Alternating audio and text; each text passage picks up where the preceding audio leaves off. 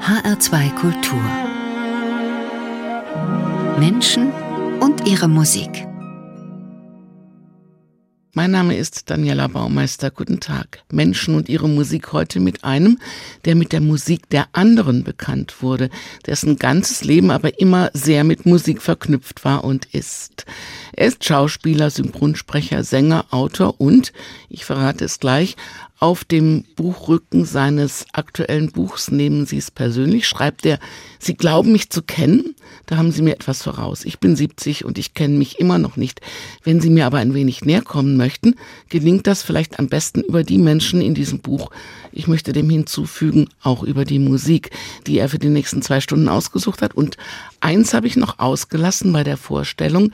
Bekannt mit Langzeiteffekt wurde er als sehr junger Mann mit der Sendung Disco in den 70er Jahren. Das war Kult im ZDF, weil hier ganz viel verschiedene Sparten gespielt wurden und weil der Moderator so humorvoll, lässig und cool war. Jetzt wissen Sie, wer mein Gast heute ist. Hallo Ilja Richter. Hallo, ich finde es allerdings sehr, sehr charmant, äh, wenn auch fast ein bisschen irritierend für mich, dass Sie das tatsächlich im Rückblick als cool und lässig äh, empfinden, denn das empfanden viele aus meiner Generation Eher nicht, denn der junge Mann hatte einen Anzug an, der junge Mann trug Schlips oder Fliege, mehr Schlips als Fliege, und er sah nie aus wie seine Gäste. Allerdings war das nun tatsächlich Absicht von diesem sehr jungen Mann. Also mir hat's gefallen, ich fand's cool. und Sie werden ihn besser kennenlernen in diesen zwei Stunden hier in H2 Kultur und Sie, lieber Ilja Richter, sich vielleicht auch über die Musik, die hm. Sie ausgesucht haben. Ja, das mag sein, ja, ja. Ihre Karriere ist über Jahrzehnte so vielseitig. Welche Rolle spielt denn Musik auf der Bühne, im Privaten, in der Inspiration fürs Wohl oder auch fürs Unwohlbefinden?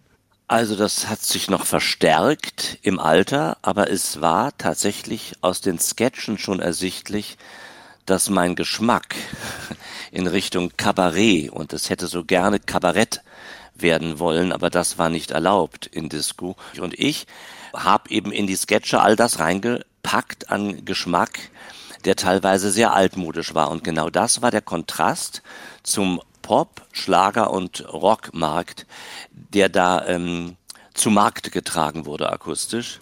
Und so tummeln sich in diesen Sketchen eben Menschen. Äh, es wird mit Jacques Offenbach Musik äh, gespielt, die kombiniert wird mit Smokey.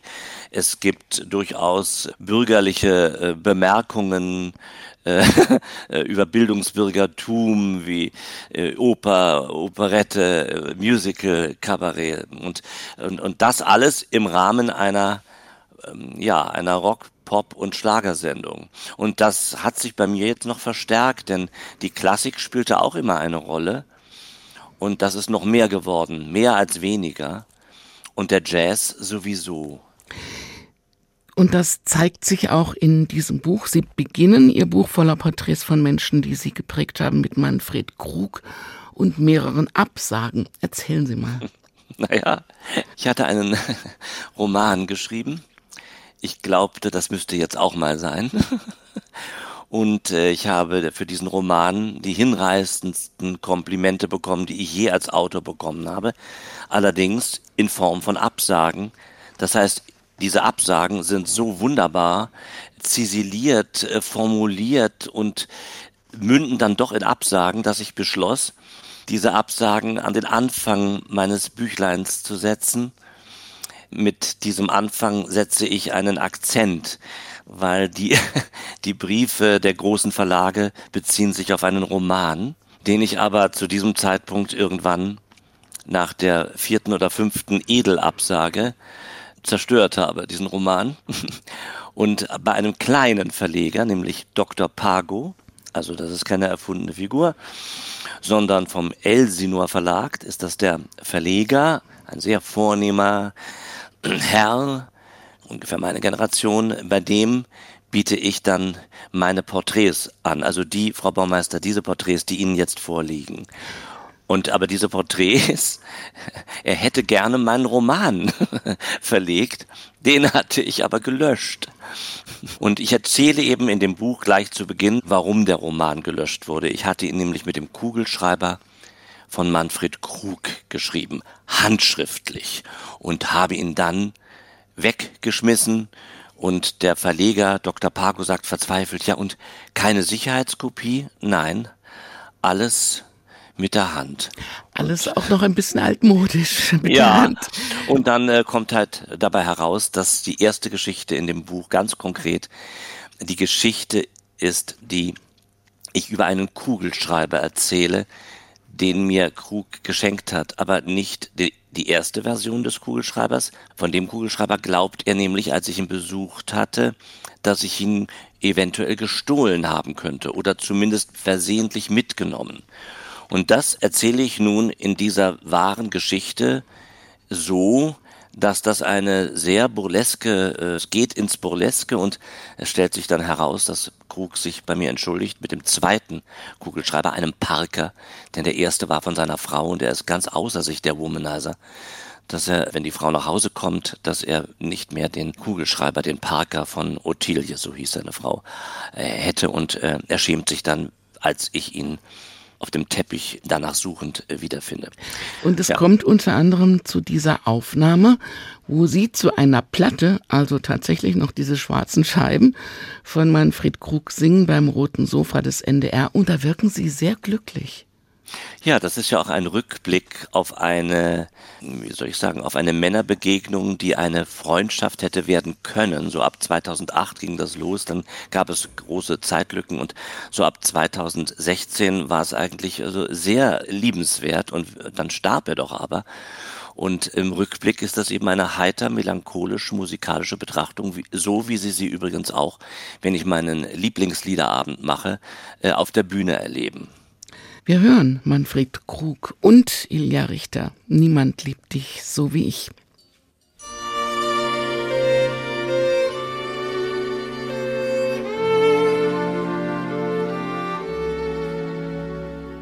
Niemand liebt dich so wie ich.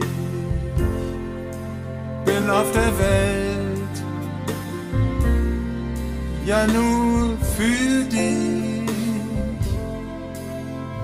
Diese Augen, diese Lippen, sie sind dein, mein ganzes Glück, bist du allein.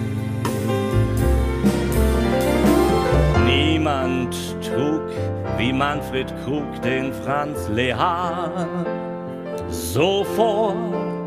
Ich schrieb ihm wunderbar. Bitte Manfred, sing mit mir mal Couplets komplett. Darauf er, oh nö, weißt du, ich geh jetzt früh ins Bett. Darauf ich und ist dein Bett auch gut besucht? Darauf er, Ilja, ich bitte dich, immer ausgebucht. Niemand liebt dich so wie ich. Bin auf der Welt ja nur für Uschi Brüning klang's wie ewiger Frühling immer im Duett. Nun ruh dich aus in deinem ewigen Bett. Niemand liebte es wie Krug, dass jede Frau in jeden Zug Flugzeug stieg, auch alte Autos durften's sein, wenn er nur sang. Nur du steig ein und seine Konzerte waren begehrte. Niemand liebte es wie Krug, gleich tausend Frauen so anzuschauen. Kein Betrug kann's in Bezug auf Manfred sein. Denn tausend Frauen sahen sich mit ihm allein, wenn er so sang sein. Alle Himmel öffnen sich. Baba du bip, bye, ba, do. Mein Herz ist dein. Ich liebe dich. All mein Leben, Leben. all mein Liebe, Lieben, nimm es hin. nimm es hin. Bin Sklave dir,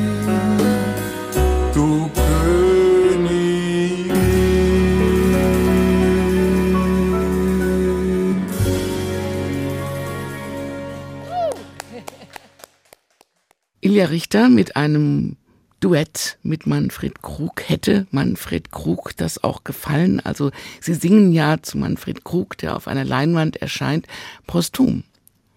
Ja, ich, auch das steht ja in dem Buch drin, so wie er auf seine burschikose Art und Weise mich darauf aufmerksam macht, ich soll mal jetzt auch Womanizer machen. Äh, er hatte mir nämlich seine Band geborgt. Und das erste Konzert, ein Tryout, war mir nicht so gelungen. Es war kein Flop, aber es war auch nicht so gelungen. Es war zu schnell, ein schneller Nadel. Ja, und dann äh, ist es so, dass er also sagt, mach mal mehr Womanizer. Dann sag ich, ich bin kein Womanizer. Ach komm, erzähl doch nicht. Jedes Mal, wenn ich dich sehe, hast du eine andere schöne Frau. Heute mal nicht. Äh, heute bist du solo. Gibt's eigentlich noch die Berlinerin? Äh, naja, sag ich, bedingt. Siehste? Darüber musst du singen. Über bedingte Liebe oder über unbedingte Liebe. Äh, aber, aber, aber unbedingt nicht über mich. Also, nee, äh, erst wenn ich tot bin.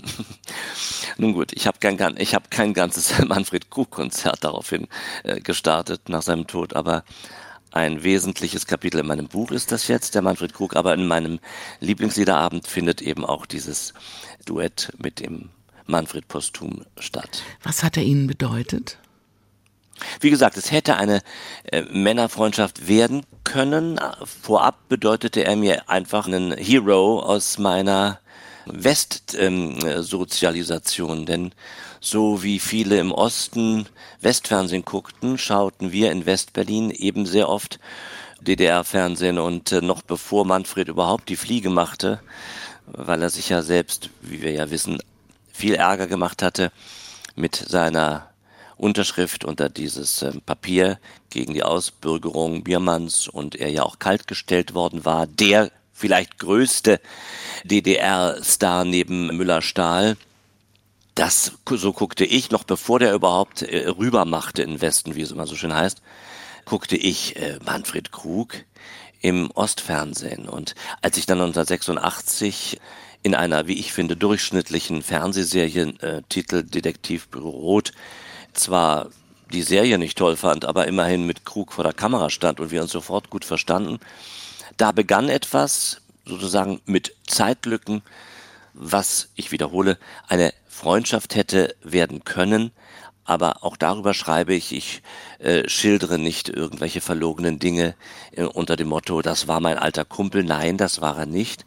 Aber es waren immer sehr liebenswerte und sehr kollegiale und äh, eben fast freundschaftlich zu nennende Begegnungen. Sehr humorvoll und es hätte wirklich weitergehen können. Und dann starb er. Mit 70 schenken Sie sich eine Biografie, die keine Biografie ist, sondern Sie schreiben über andere.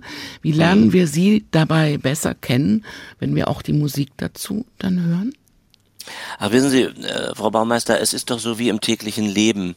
Wenn ich mich mit Ihnen zum Café treffen würde und nicht zu einer Sendung und würde mich mit Ihnen einfach darüber unterhalten, was Sie denn so lieben äh, an Musik und äh, Sie mir über Ihren Freundeskreis etwas erzählen oder gar über über ihre Lieblingsschauspieler, dann ist das doch eigentlich schon überhaupt der allererste Schritt, sie kennenzulernen. Und das äh, habe ich in meinem Buch hier genauso gemacht.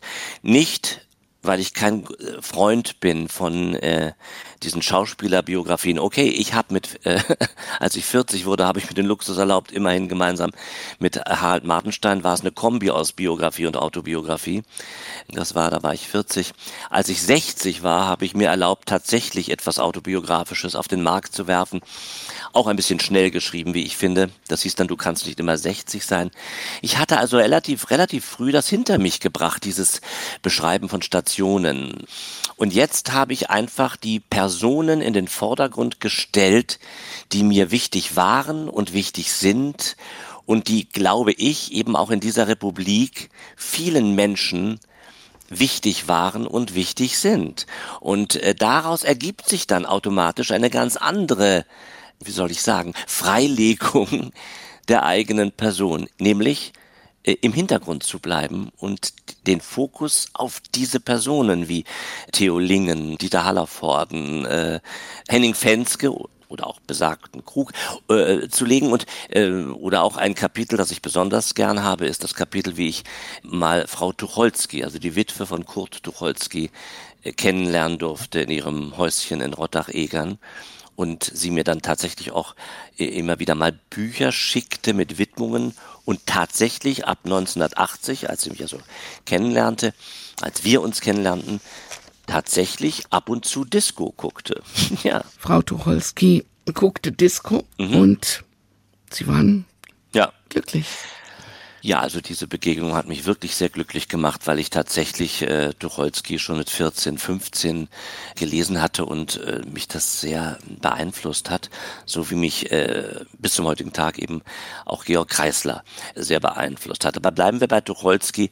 In meinem Buch ist sicherlich nicht zum ersten und nicht zum letzten Mal, aber auch ich erwähne die berühmte kleine Treppe, die er gezeichnet hat, kurz vor seinem Tod. Und in diese Treppe hat er ja drei Worte reingeschrieben und diese drei Worte beinhalten ja sein ganzes Leben auf einen sehr, wie soll ich sagen, ja doch auf einen sehr, sehr, sehr traurigen Nenner gebracht. Folgendes, da steht ja dann sprechen auf der ersten Stufe, auf der zweiten Stufe steht schreiben und ganz oben auf der letzten Stufe steht schweigen.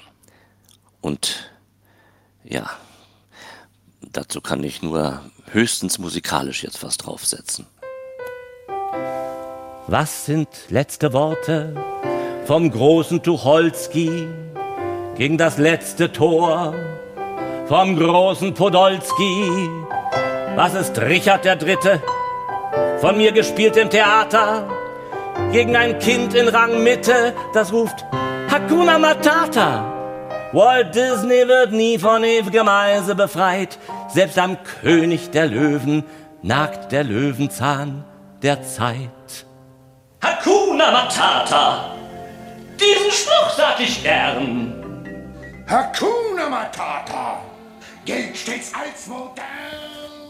Ilja Richter ist mein Gast heute in Menschen und ihre Musik und wir sind schon mittendrin in der Verbindung von Gegenwart und Vergangenheit und Faszination und Leidenschaften. Und sie skizzieren, was sie auch so inspiriert und was sie ja zu eigenen, zu eigenen Sachen beeinflusst. Da taucht dann ganz schnell auch ein Schauspieler und Kinderstar auf, der wie Sie Schauspieler und Kinderstar oder Jugendstar war, Kurt Bois, einer mhm. der ersten deutschen Filmstars, der gleich Holländer singt in dieser Sendung. Der steht Ihnen auch sehr nah. Warum?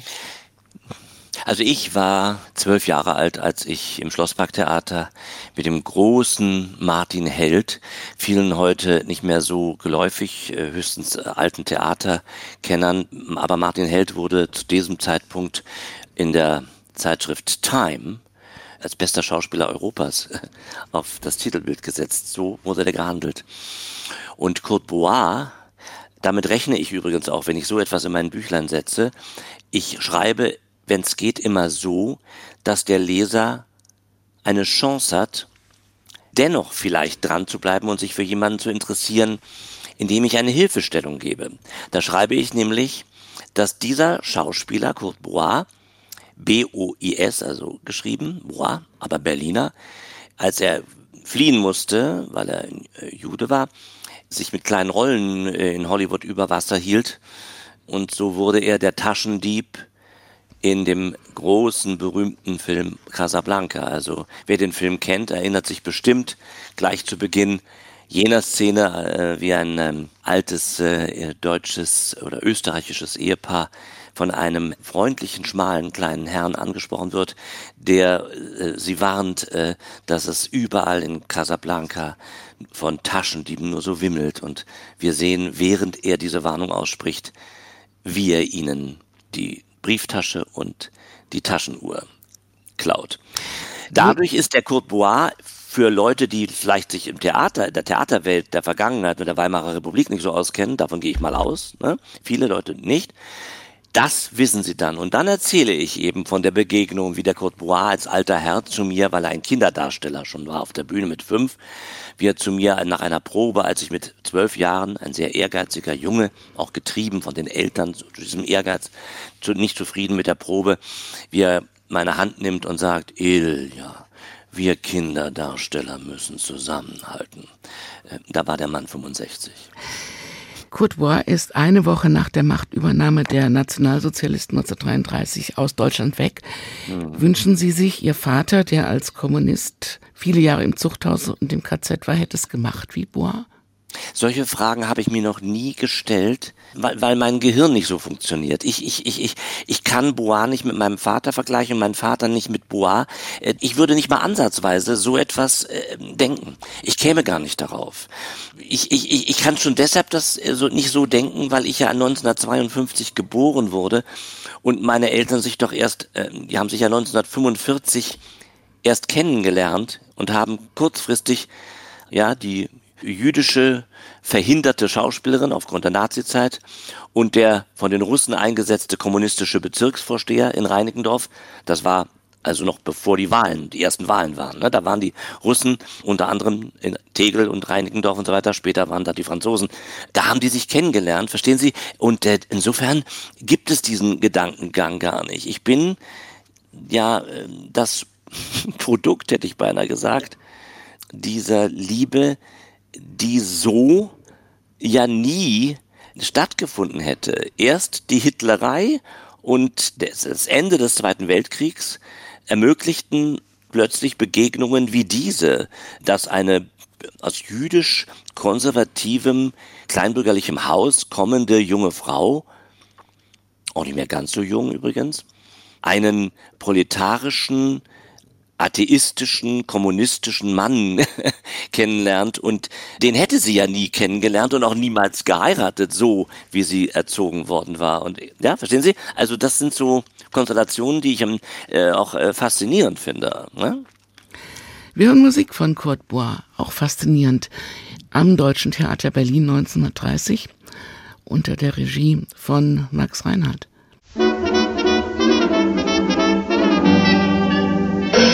Mache alles mit den Beinen, alles mit den Beinen, lachen oder weinen, alles mit den Beinen. Selbst die heilige Liebe will mir so nur halb so heilig scheinen. Ich kann ihre Peinlichkeit mit meiner Beinlichkeit vereinen. Ich mach alles mit den Beinen, ja man möchte meinen, lege mir im Weg ein Herz. Tanz ich drüber ohne Schmerz und ohne Weinen, mit meinem Beinen mit meinem Beinen. Es ist doch unglaublich, unglaublich, was man mit den Beinen alles sagen kann. Es ist unglaublich, unglaublich, schon als Kindel in der Windel fing es an. Es ist unglaublich, unglaublich, strampelt Baby mit den Beinen, weiß die Mama gleich Bescheid. Unglaublich, unglaublich, und das wird noch toller mit der Zeit. Ich mache alles mit den Beinen, alles mit den Beinen, lachen oder weinen, alles mit den Beinen. Selbst die heilige Liebe will mir so nur halb so heilig scheinen. Ich kann ihre Peinlichkeit mit meiner Weinlichkeit vereinen. Ich mach alles mit den Beinen, ja man möchte meinen, lege mir im Weg eine Herz tanz ich drüber ohne Schmerz und ohne Weinen. Mit meinem Weinen, mit meinem Weinen. Little step dance. Diddly doo doo doo. Diddly doo doo doo. Diddly doo doo doo. Diddly doo doo doo. Doo doo doo doo doo. Doo doo doo. Battle of.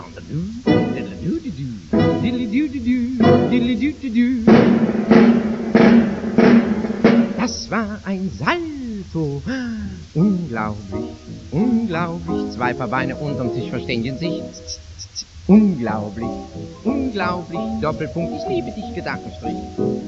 Unglaublich, unglaublich, Fragezeichen sehe ich in jedem süßen Frauenbein. Unglaublich, unglaublich, manchmal könnte es auch Gänsefüßchen sein. Ich mache alles mit den Beinen, alles mit den Beinen, lachen oder weinen, alles mit den Beinen. Selbst die heilige Liebe will mir so nur halb so heilig scheinen. Ich kann ihre Peinlichkeit mit meiner Bein Lichkeit vereinen. Ich mach alles mit den Beinen, ja man möchte meinen, lege mir im Weg eine Herz. Tanz ich drüber ohne Schmerz und ohne Weinen, mit meinen Beinen, mit meinen Beinen.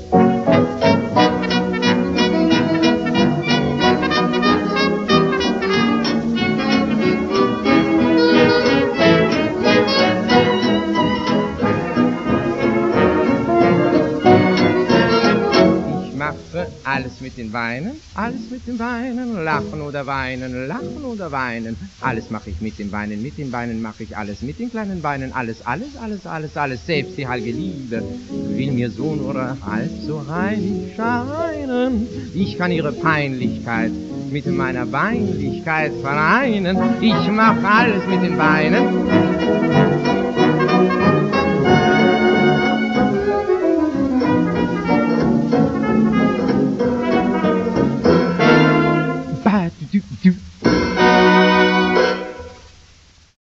Ilja Richter ist mein Gast in Menschen und ihre Musik. Ihr Programm, Herr Richter, hat ja viel von alten Chansons, von Satire, sehr viel Humor, sehr viel stimmungsvolle Patina.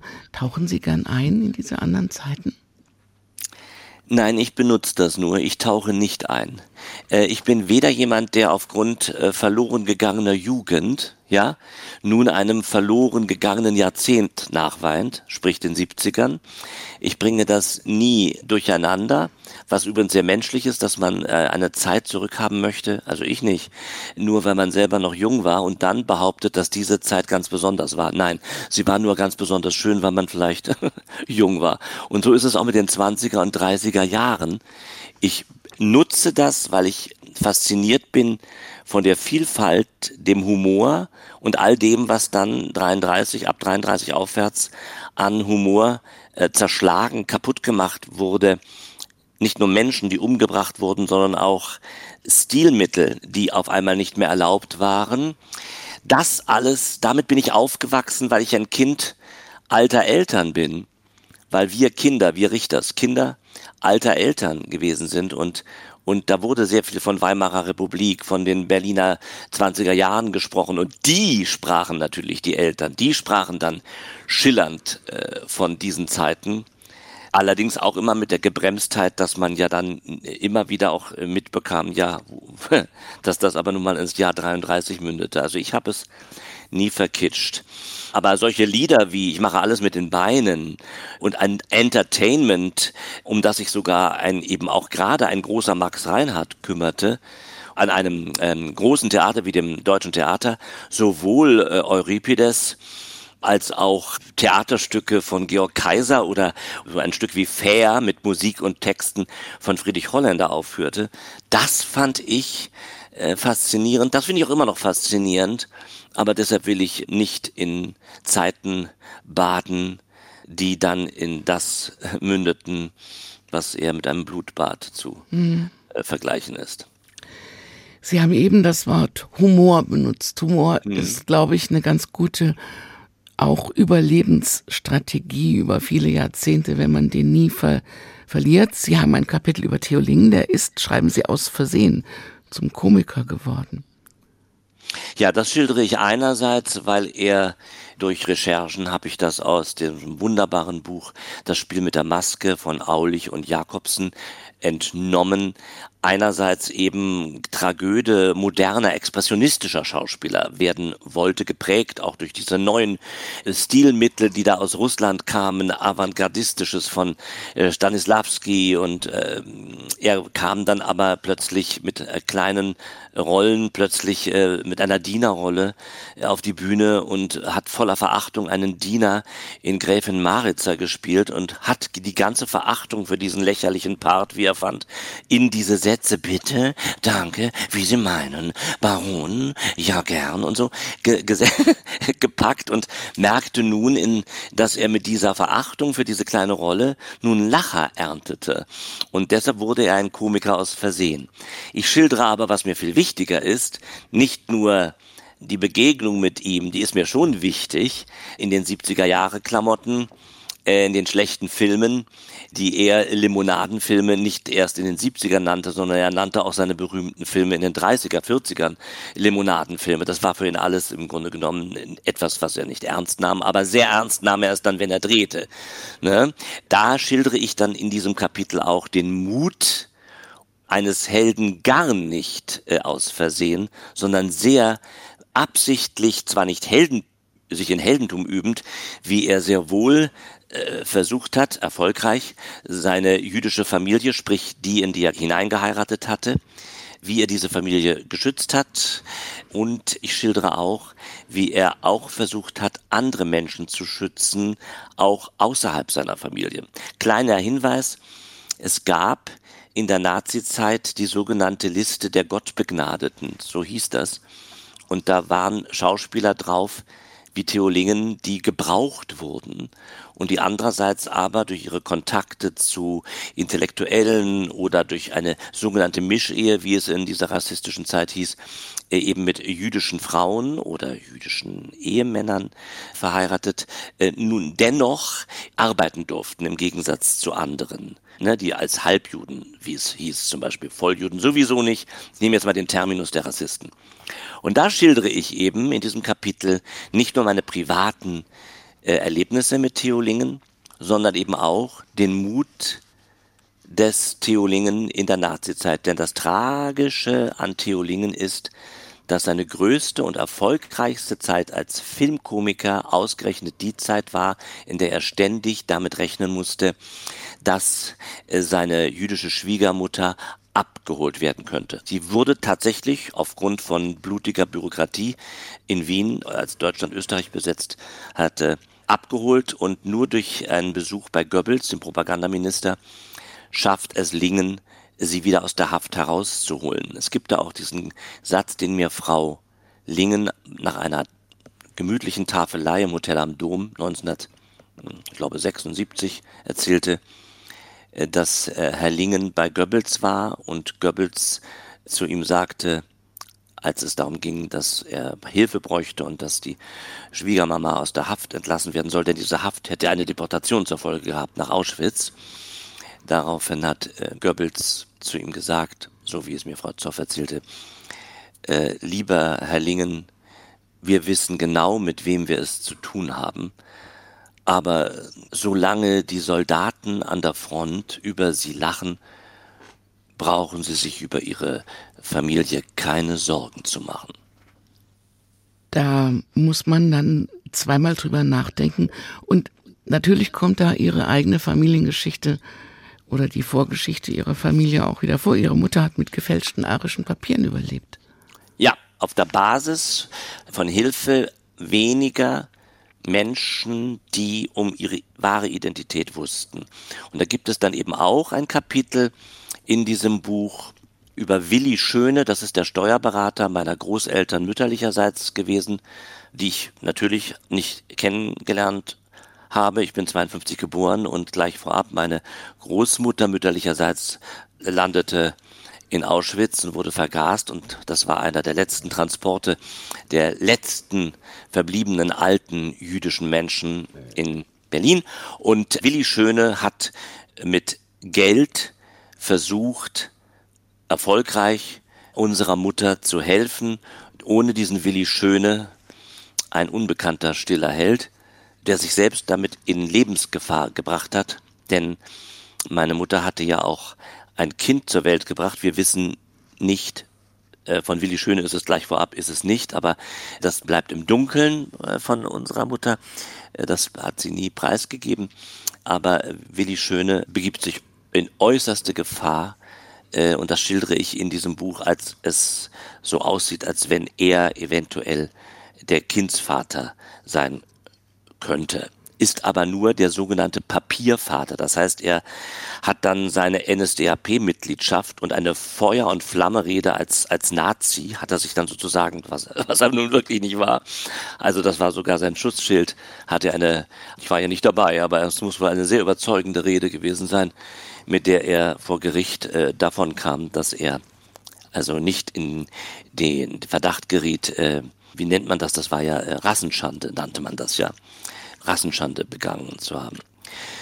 Wir machen Musik von Theo Ling, für Sie ein Held, höre ich raus aus dem, was Sie erzählen. Als ich noch Prinz war von Arkadien aus Offenbachs Orpheus in der Unterwelt mit aktuellen Bezügen.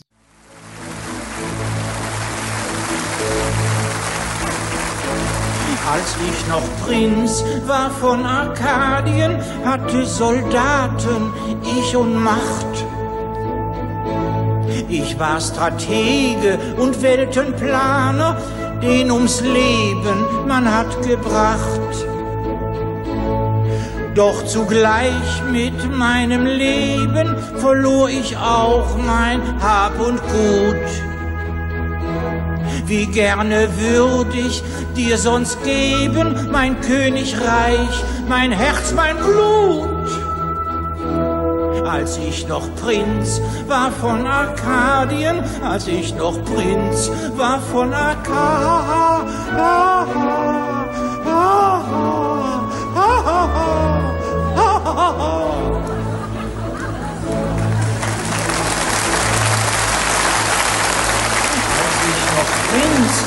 Von Arkadien, spielten wir Fußball in Athen.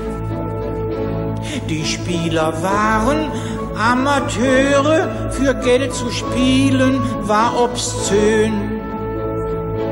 Man spielte auch nicht, um zu siegen, der Torwart saß auf einem Stuhl.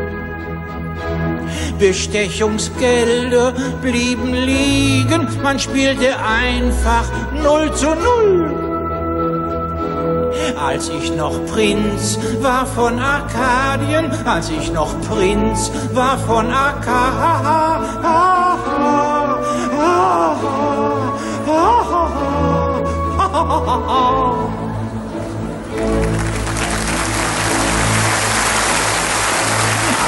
Noch Prinz war von Arkadien, tanzte den Kankan jedermann. Er lockerte die müden Wadien und jeder rief, ich kann, komm, komm. Speziell Paris war Drop im Fieber, die Damenherzen wurden schwach. Der Komponist war kein Pariser, er war aus Köln, Jacques Offenbach als ich noch Prinz war von Arkadien, als ich noch Prinz war von Arkadien.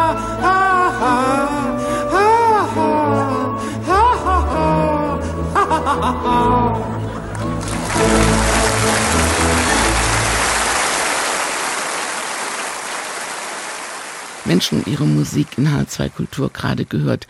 Theo Lingen und mein Gast ist Ilja Richter. Was waren das für aktuelle Bezüge jetzt gerade in dieser Version vom Prinz von Arkadien? Über Bestechungsgelder, über äh, unsauberen Sport und so. Äh, damit hat er große Lacher erzielt, da in dieser Sendung, in der er das äh, gesungen hatte. Natürlich hat er das als in der Rolle des Sticks hm, äh, in Orwells und der Unterwelt hat er diese Texte natürlich nicht gesungen. das war nur in dieser Fernsehsendung. Ich habe noch was gefunden, das Sie auch schreiben. Das passt da äh, irgendwie schon auch gut rein. Sie haben sich kennengelernt da waren sie 17 und er hat hm. zu ihnen gesagt, sie sind so unbeliebt, für sie tue ich alles. Das finde ja, ich einen wunderbaren ein, Satz. Ja, das ist ein Satz, der sich darauf bezieht, dass er meine Einsamkeit am Set genau erkannt hatte und dass es ab und zu auch schäle Blicke und auch äh, Kühle, große Kühle von älteren Komikern, den wenigen, die es da noch gab, hier ähm, mir gegenüber gab und er diese Einsamkeit erkennend, insgesamt gesehen bin ich nicht wirklich einsam gewesen in meinem Leben in, in der Arbeitswelt, höchstens ein Einzelgänger vielleicht, aber der sehr kommunikativ war und ist. Aber in diesem Falle hat er diesen Satz ganz bewusst gewählt, als ich ihn um eine kleine Positionswechsel bat äh, vor der Kamera und er diesen Satz gesagt hat, das war eigentlich äh, äußerst liebenswert. Er hatte meine Situation erkannt. Das ist eigentlich auch so wie eine Adelung. Wir gehen zu einem, der auch oft falsch verstanden wurde. Udo Jürgens und mhm. sie gehen frei nach Udo Jürgens auf den Straßen der Vergessenheit in die Vergangenheit, wo andere nur nach vorn blicken wollen? Naja, ich blicke sehr nach vorn und wenn ich ins, ins, ins Gestern blicke, dann haben wir ja schon darüber gesprochen, werde ich nicht sentimental und stilisiere auch keine Zeiten der Vergangenheit hoch.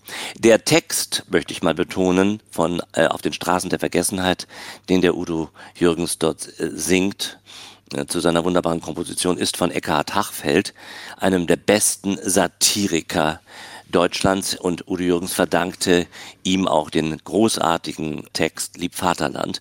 Überhaupt hat Udo Jürgens leider seine großartigen Textdichter sehr oft so gut wie gar nicht äh, genannt. Und das tue ich dann in meinen Abenden umso lieber, weil äh, die Musik von Udo Jürgens großartig ist, aber der Schmerzdenker, der äh, Intellektuelle, der auf diese Welt guckt und ob er das wirklich gewesen ist, der Jürgens, weiß ich nicht, aber das Image verdankt Jürgens garantiert in dieser Phase in den 60ern mit diesen kritischen Liedern seinen Textdichtern.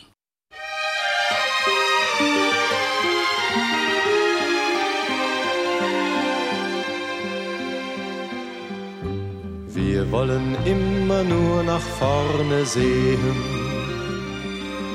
dem neuen Tag entgegen und dem Lichte. Jedoch der Lebensweg, auf den wir gehen, führt auch zurück ins Dunkel der Geschichte. Ich ging den Weg in die Vergangenheit auf der Straße der Vergessenheit.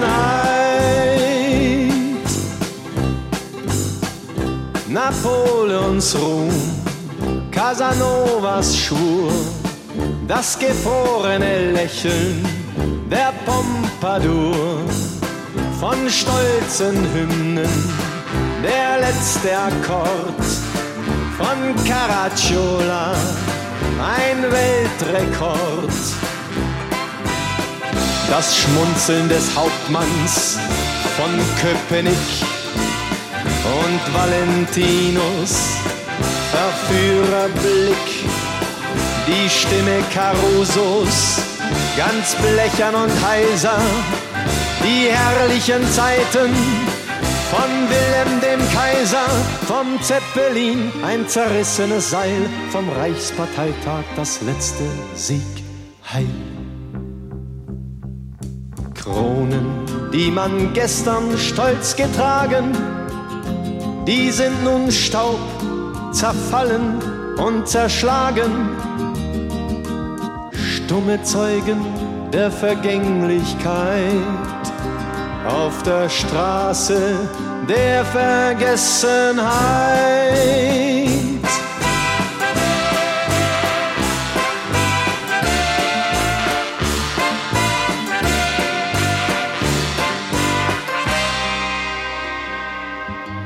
In 50 Jahren mag wohl einer gehen und sucht Vergessnis der Geschichte wieder er wird dann unsere Träume liegen sehen,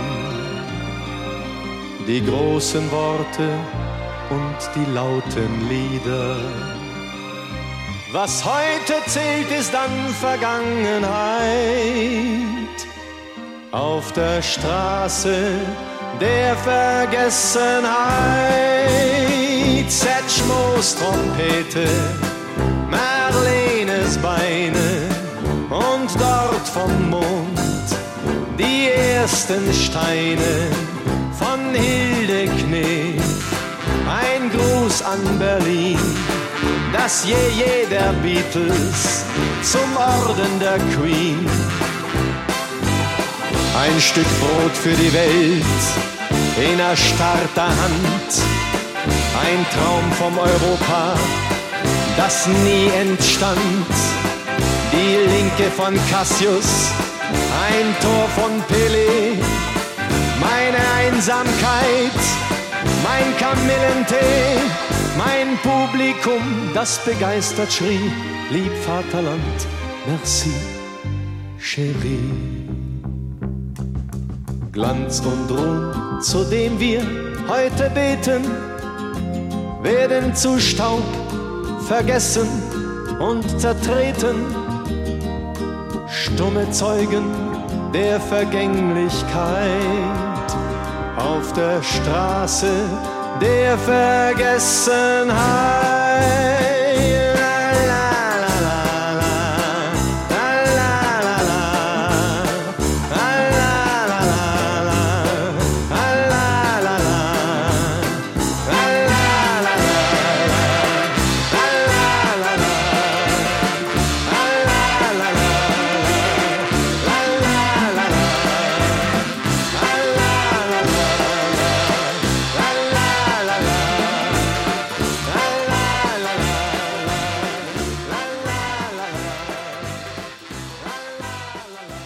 Udo Jürgens auf der Straße der Vergessenheit in HR2 Kultur, Menschen und ihre Musik. Ilja Richter, es sind einige Gänsehautmomente in unserem Musikprogramm heute Mittag. Udo Jürgens, ein ganz großer, eben auch oft falsch verstanden und auf Schlager reduziert. Ach, ich weiß gar nicht, ob das so falsch verstanden worden ist. Ehrlich gesagt, das glaube ich gar nicht so sehr. Udo Jürgens ist eine Mischung aus populärem Denken, kritischem Einwirken, wie gesagt, ich betone mit Texten äh, von anderen, aber immerhin immer dazu bereit, den Zeitgeist mh, zu nutzen und auch kritisch zu werden, aber immer auf einer sehr populären Schiene, was ich ihm nicht nur nicht verüble, sondern was eine meisterliche Leistung ist. Ich habe in meinem Buch, sonst könnte der Eindruck entstehen, dass das von A bis Z immer politische und äh, schwere Kost, äh, schwere kostorientierende Kapitel sind. Ich habe auch im Zusammenhang mit Udo Jürgens äh, eine Geschichte, wie ich verzweifelt versucht hatte, die schöne deutsch-polnische junge Schauspielerin Mascha Gonska zu erobern Eroberern, aber von Eroberung kann gar keine Rede sein. Udo Jürgens schnappt sie mir weg und ob er sie mir wirklich weggeschnappt hat, das ist noch die Frage. Ich wollte sie erobern, aber das Wort Eroberung ist ja an sich schon ein, ein präpotentes Wort, aber Udo Jürgens kommt sogar mit einem Hubschrauber und schnappt sie mir weg und äh, ich glaubte an ein Rendezvous und da fliegt sie mir davon und ich wollte ihr doch so gern gefallen, aber Udo äh, gefiel ihr dann doch äh, mehr und ich kann das verstehen. Passte Udo Jürgens in Ihre Sendung damals?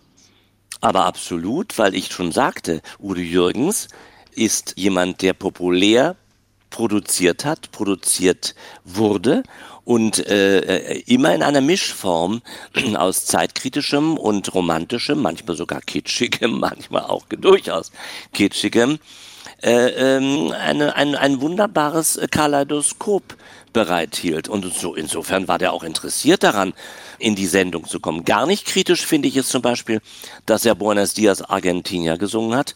Ich gebe zu, ich habe sogar einen Sketch mit ihm gemacht, aber im Rückblick muss ich sagen, ein Mann, der so kritische Texte sang, hätte eigentlich Buenos Dias Argentina nicht singen dürfen. Und ich hätte eigentlich auch nicht einen Sketch mit ihm machen dürfen. Mm, immerhin, der Sketch bot etwas äh, Albernes, aber Buenos Dias Argentina versteckt eigentlich, äh, dass es sich hier um ein faschistisches Regime handelte, in das wir nun als Deutsche unsere Mannschaften schickten. Und nur Paul Breitner machte sich bei den Deutschen unbeliebt, indem er sagte, ich fahre da nicht hin. Das war Fußballweltmeisterschaft und das war die Militärdiktatur und es war ja. damals nichts zu hören in der Öffentlichkeit. Nein. Soweit nein. ich weiß. Das kam nein. erst sehr viel später. Was lösen die Songs denn aus, die Sie ausgesucht haben? Wir hören gleich nochmal einen Gänsehautfaktor. Kate Mühl, die rote Melodie, ein Kampflied, ein Antikriegslied von Kurt Tucholsky aus dem Jahr 1924, das heute ziemlich gut in die Zeit passt, leider. Zu diesem Zeitpunkt hatte Tucholsky noch Kampfgeist und glaubte innerhalb dieser Weimarer Republik auch, ohne dass er wirklich, er war zum Beispiel kein Kommunist, stand aber links, ne, glaubte er mit diesen Liedern etwas bewirken zu können. Und das ist weit, weit weg von dem äh, resignierenden Tucholsky im schwedischen Exil. Sie merken an meiner Musikauswahl auch so, natürlich mit dem Tucholsky, dass mich das natürlich immer wieder beschäftigt, dieses Scheitern. Und Tucholsky ging ja sogar so weit, dass er im Exil Sätze schrieb, also Privatbriefe, ne, in denen er schrieb, wir haben uns geirrt. Also die Deutschen wollen es ja nicht anders. Sie sind ja zu 90 Prozent für Hitler. Und das schmerzte ihn besonders. Literar schmerzte ihn, dass Knut Hamsun sich über den im KZ sitzenden Karl von Ossietzky lustig machte und prinzipiell für die Hitlerei offene und positive Worte fand. Das ist äh, die größte literarische Enttäuschung, sprich menschliche literarische Enttäuschung, weil Knut Hamsun sein äh, Lieblingsschriftsteller gewesen ist. Wir hören ihn. Harte, kühl und ja. Tucholsky äh, war wohl auch mit ihr eine Zeit lang vielleicht sogar ein bisschen verbandelt.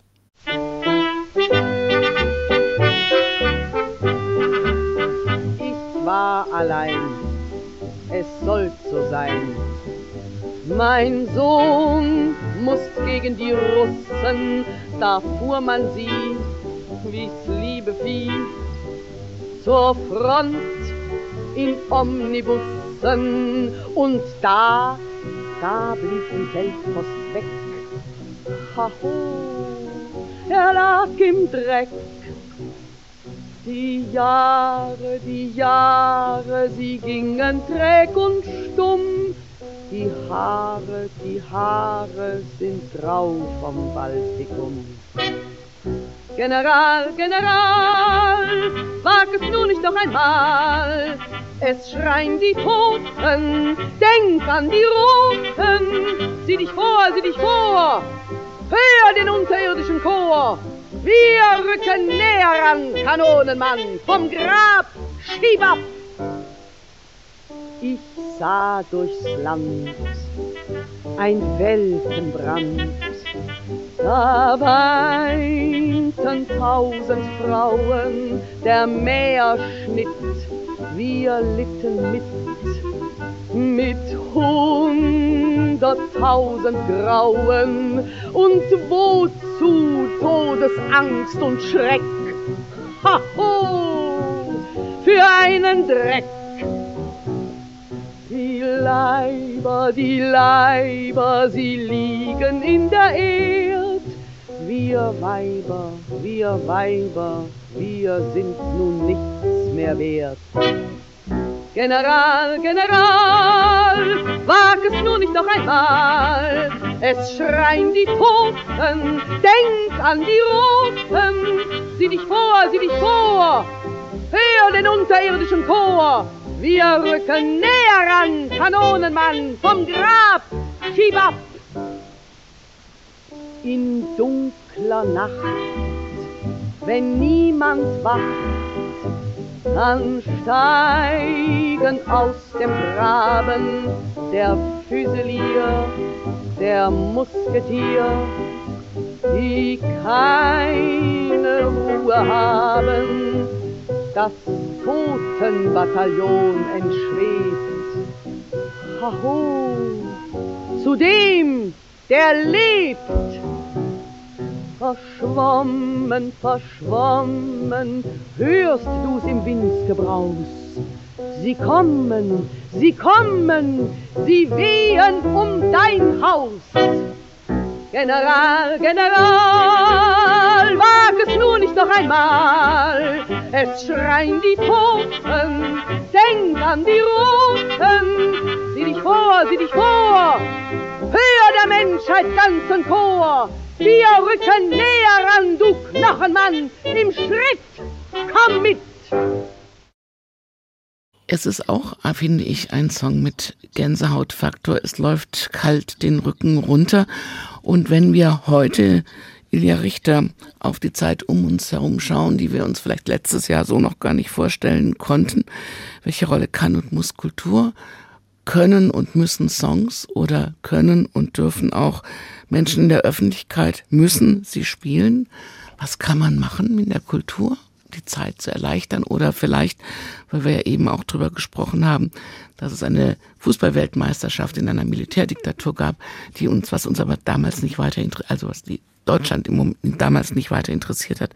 Was kann man tun? Was tun Sie? Also immerhin möchte ich dazu bemerken, dass äh, es ja nun nicht so war, dass wir alle aus den Wolken fielen und nicht wussten, was da in Argentinien sich denn da abspielt. Denn ich erinnere mich, dass es ein großes Interview, entweder in der Zeit oder im Stern, ich glaube im Stern, gab mit Paul Breitner, der in einem riesigen Interview dezidiert Auskunft darüber gab, warum er nicht Videla, so hieß der Diktator, die Hand schütteln wolle. Das heißt, es ist nicht so, dass man im Nachhinein sagt, ja, das haben wir, ne, dieser berühmte Satz, dass man das nicht wahrgenommen hatte, man hat es einfach verdrängt. Und Udo Jürgens sang Buenos Dias Argentina und äh, man war sportbegeistert und da haben wir viele, viele, viele Beispiele jetzt auch in den letzten Jahren, denken Sie, ja, denken Sie an die Diskussionen mit China, ne? Und, und den Olympischen Spielen und äh, denken Sie an sehr fragwürdige Spielorte wo man sich dann fragt, haben wir da überhaupt was zu suchen oder auch in Zukunft.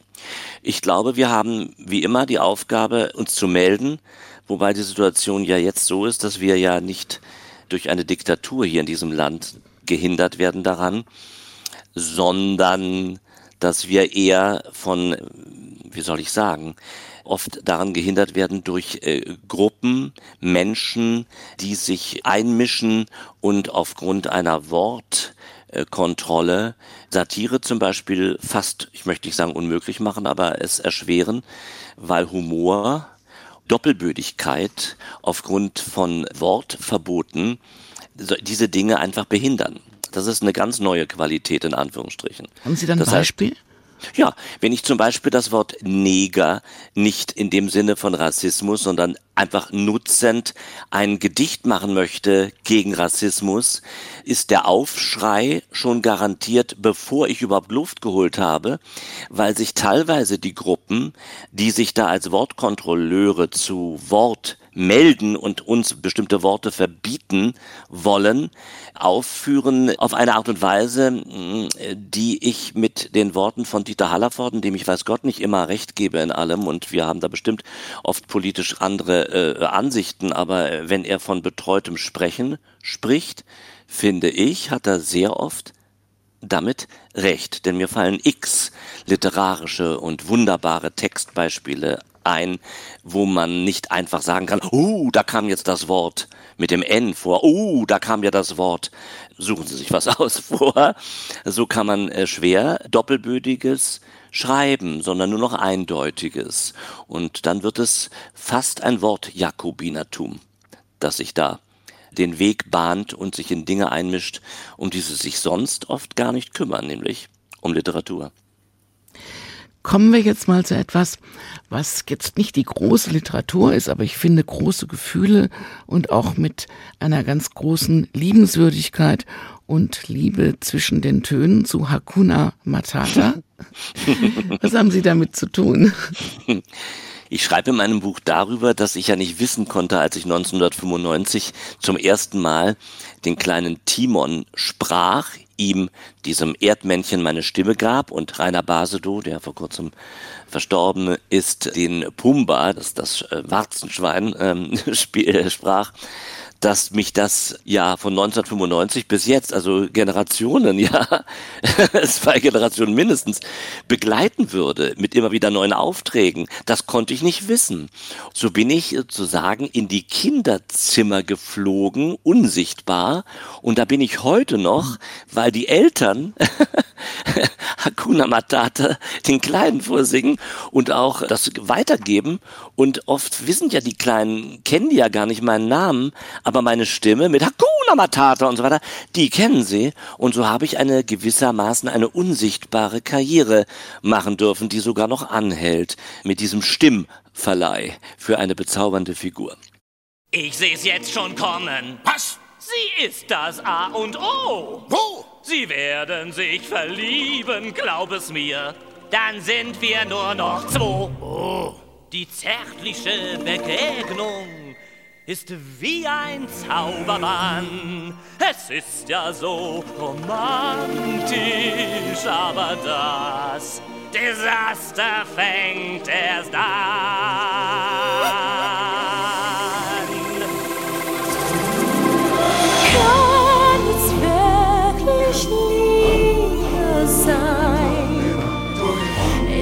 Sanften Abendwind,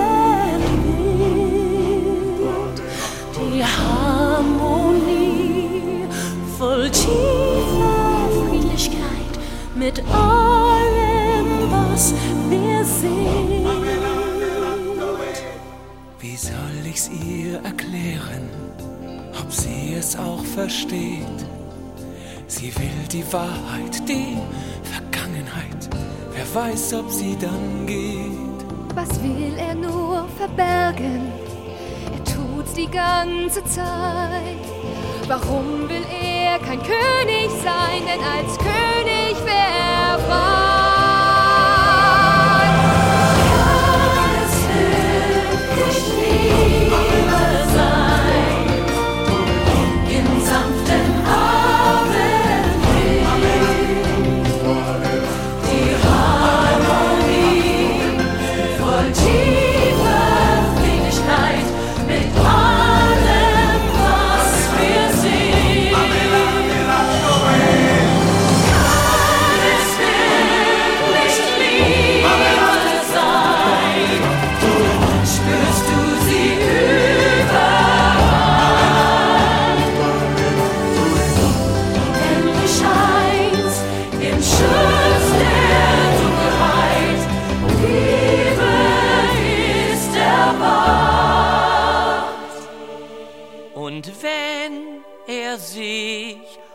Nacht verliebt, kommen wir nicht drumrum. Die schöne Zeit der Unbekümmertheit ist oh mein Freund wie dumm.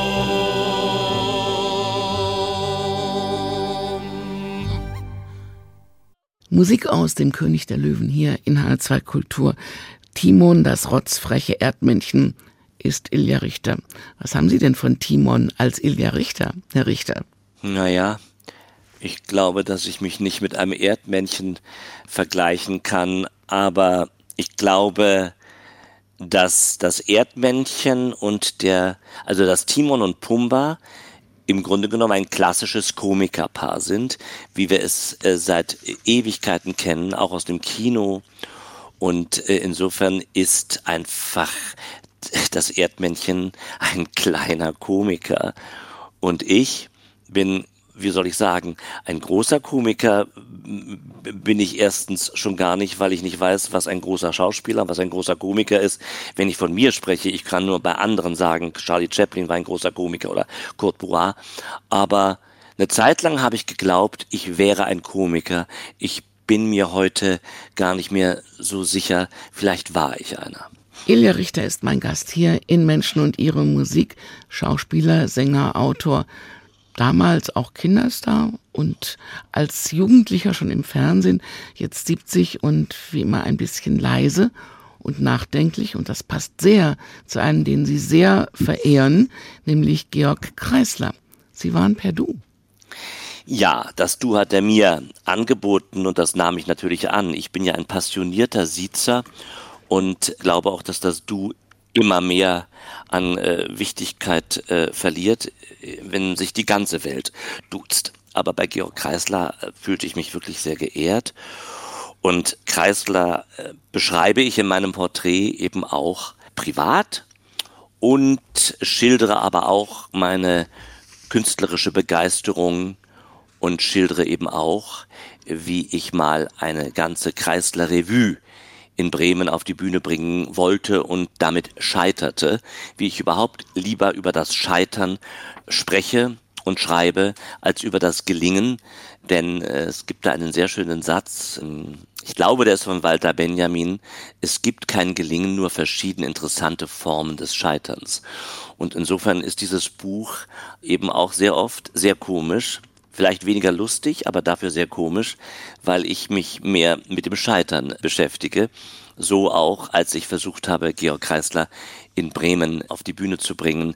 Denn bis heute ist es so, dass über seinen Tod hinaus man einerseits die Chansons liebt und andererseits ihn als Komponisten, Opernkomponisten und Librettisten und Stückeschreiber erfolgreich ignoriert. Auf Ihrer Musikliste ist jetzt ein Kreisler-Song ohne Kreisler mit Sherry ja. Jones und vor allem ohne Text. Funktioniert Kreisler ohne Text?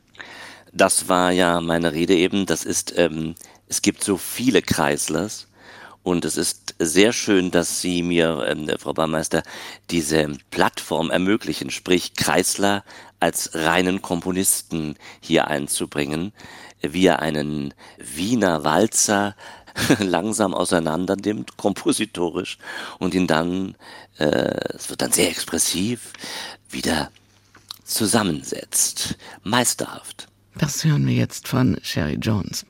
Sherry Jones ist übrigens die von Georg Kreisler bevorzugte Pianistin seiner äh, reinen Kompositionen gewesen und ich habe auch eine Zeit lang mit ihr zusammengearbeitet und habe diese Kreisler-Abende mit ihr sehr geliebt. Äh, dann haben wir uns irgendwann aus, wie soll ich sagen, auseinandergelebt künstlerisch, aber meine Bewunderung für sie als Kreisler-Interpretin, die ist geblieben, ist eine ganz unglaublich tolle Künstlerin.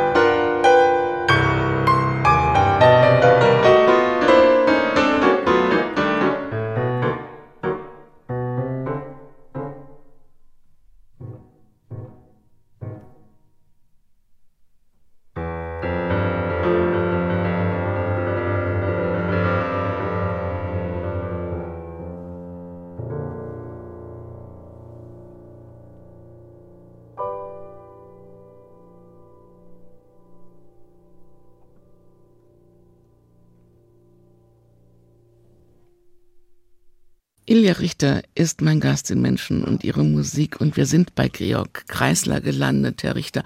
Was macht denn einen glühenden Kreislerianer aus? Ich finde, Sie haben so schön geschrieben in Ihrem Buch Anarchistisch mit Hornbrille, ein Schrumpfmaxrabe mit voll aufgeladener Batterie oder mehr. Wenn man überhaupt, wie ich zu Beginn sagte, mir auf die Schliche kommen möchte und auf die Schliche ist vielleicht schon wieder das falsche Wort, weil ich habe ja nichts zu verbergen, ich habe aber das Gefühl, nee, wir haben alle was zu verbergen und versuchen es nicht unbedingt alles rauszulassen. Aber wenn man versucht, meiner Geschmackslinie nachzugehen, dann ist es eben schon sehr früh der Fall, dass ich mit 14 diesen Georg Kreisler mit Schlips und Anzug äh, und Hornbrille sehe, der aber völlig im Widerspruch zu seinem Äußeren anarchistische Sachen äh, sagt und singt. Und das hat mich mehr geprägt so geprägt, wie andere äh, es geprägt hat, äh, Mick Jaggers dicken Lippen zu folgen und engen Hosen und Satisfaction. Äh, ja, mein Hero war und ist in dem Sinne Georg Kreisler, aber Hero ist er mittlerweile nicht mehr, weil ich den Menschen ein bisschen kennengelernt habe und äh, der transportiert in bürgerlichem Gewand Unbürgerliches. Das geht bis hin zu Zeilen wie die Generale sterben nicht von selber weg. Oder Zeilen wie, wenn man immer was anderes will als die anderen, muss natürlich sein Bündel schnüren und wandern. Der wird seitwärts gedreht, kriegt kein Weihnachtspaket, weil ein hinderlicher Held dieser dummen Welt erst nach seinem Tode gefällt. Und wenn wir nicht ihre Pläne stören, wird die Zukunft uns nicht gehören. Auch das mm. ist sehr voraussehend gewesen, wenn mm. wir auf die heutige Zeit schauen. Mm, absolut, absolut. Auf ihrer Liste findet sich Topsy Küppers und Lola Blau. Sie war Ex-Frau von Kreisler und sie wollten Lola Blau spielen in Frauenkleidern. Ja, auf dieser Musikliste taucht sie deshalb auf, weil sie hinreißend in der Zeit, in der sie mit ihm verheiratet war, das, was er geschrieben hatte, so wunderbar umgesetzt hat, wie zum Beispiel den zweitältesten Frauenberuf der Welt und so weiter. Naja, und ich schreibe eben in diesem Text, wie ich Georg sehr da zu dem Zeitpunkt war er nun aber längst schon mit Barbara Peters verheiratet, wie er ganz ruhig am Telefon blieb und sich nichts anmerken ließ, weil er immer ruhig blieb, auch wenn er beunruhigt war und nie eine aufgeregte Stimme bot. Aber ich im Nachhinein dann von Barbara erfuhr, dass ihn das komplett aufgewühlt hatte, der sofort den Verlag anrief äh, mit der Vorwarnung, wenn Ilja Richter anruft und sagt, er möchte gern die Rechte haben, äh, Noten und Text für Lola Blau, er möchte nämlich Lola Blau spielen. Das kommt überhaupt nicht in Frage. Mir gegenüber allerdings hat er nur gefragt, warum? Und ich äh, habe mit dem uralten Witz Warum nicht geantwortet, weil ich eben diese Frau als Charakterstudie interessant gefunden hätte. Ich habe es aber dann gelassen. Sie singen ja auch Georg Kreisler Songs, aber Sie haben die nie aufgenommen, oder? Ich habe nie CDs mit ihm aufgenommen, nein. Nur in meinen Konzerten. Ich habe auch mit der Witwe, mit Barbara äh, Peters äh, Kreisler und Sherry Jones, der besagten wunderbaren Pianistin, da habe ich Konzerte gegeben, gar nicht mal so knapp nach seinem Tod. Und habe auch dann alleine Konzerte gegeben, aber das nie auf CD eingespielt. Ich wüsste auch nicht warum. Es, äh, ich finde, Kreisler bleibt Kreisler und ähm, ja, und wenn jemand Tim Fischer hören möchte, das kann ich auch gut verstehen, aber ich hatte jetzt nicht vor, ähm, Kreisler auf CD aufzunehmen. Dafür höre ich zu gerne Kreisler. Aber auf der Bühne mache ich das gern. Ab und zu. Dann hören wir jetzt, wie schön wäre Wien ohne ja. Wiener. Ja, genau. Wien ist eine schöne Stadt, das weiß alle Welt. Aber wissen Sie, was mir ganz besonders gefällt? Weder der Stephansturm noch der Johannstraß, nicht der Wiener Gspusi, schon gar nicht die Musi. Nein, was ich am liebsten hab, ich sag's grad heraus. Die Messer, die Messer, die Geschäften sind ganz voll damit in jeder Zahl aus Edelstahl und aus der Monarchie. Zum Schnitzen, zum Schlitzen, wohin man schaut auf Schritt und Tritt für'n Pudel, für'n Strudel und für dich Chirurgie. Wer Wien liebt, und das tun doch heut die meisten Leid, der denkt bei so viel Messer gleich an diese Möglichkeit.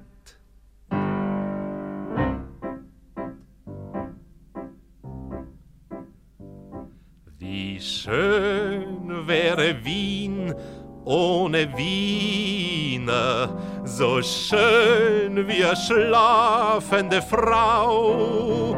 Der Stadtpark wär sicher viel grüner und die Donau wär endlich so blau.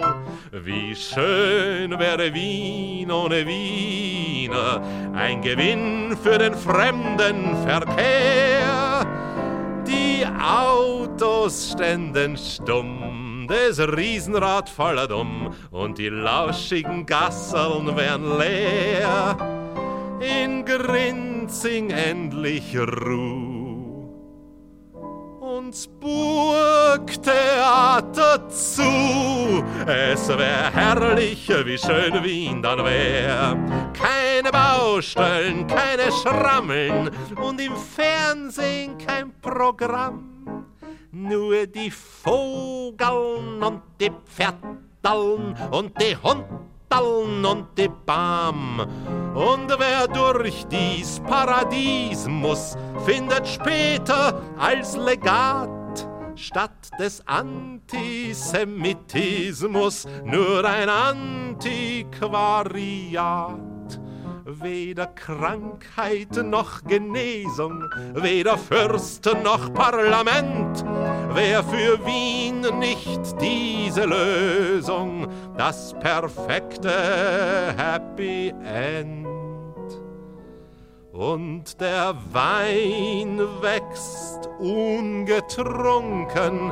Und die Geigen werden geschont. Und der Mond wirft seine Funken tief im Prater auf die Unken. Und die Unken schauen versunken in den Mond.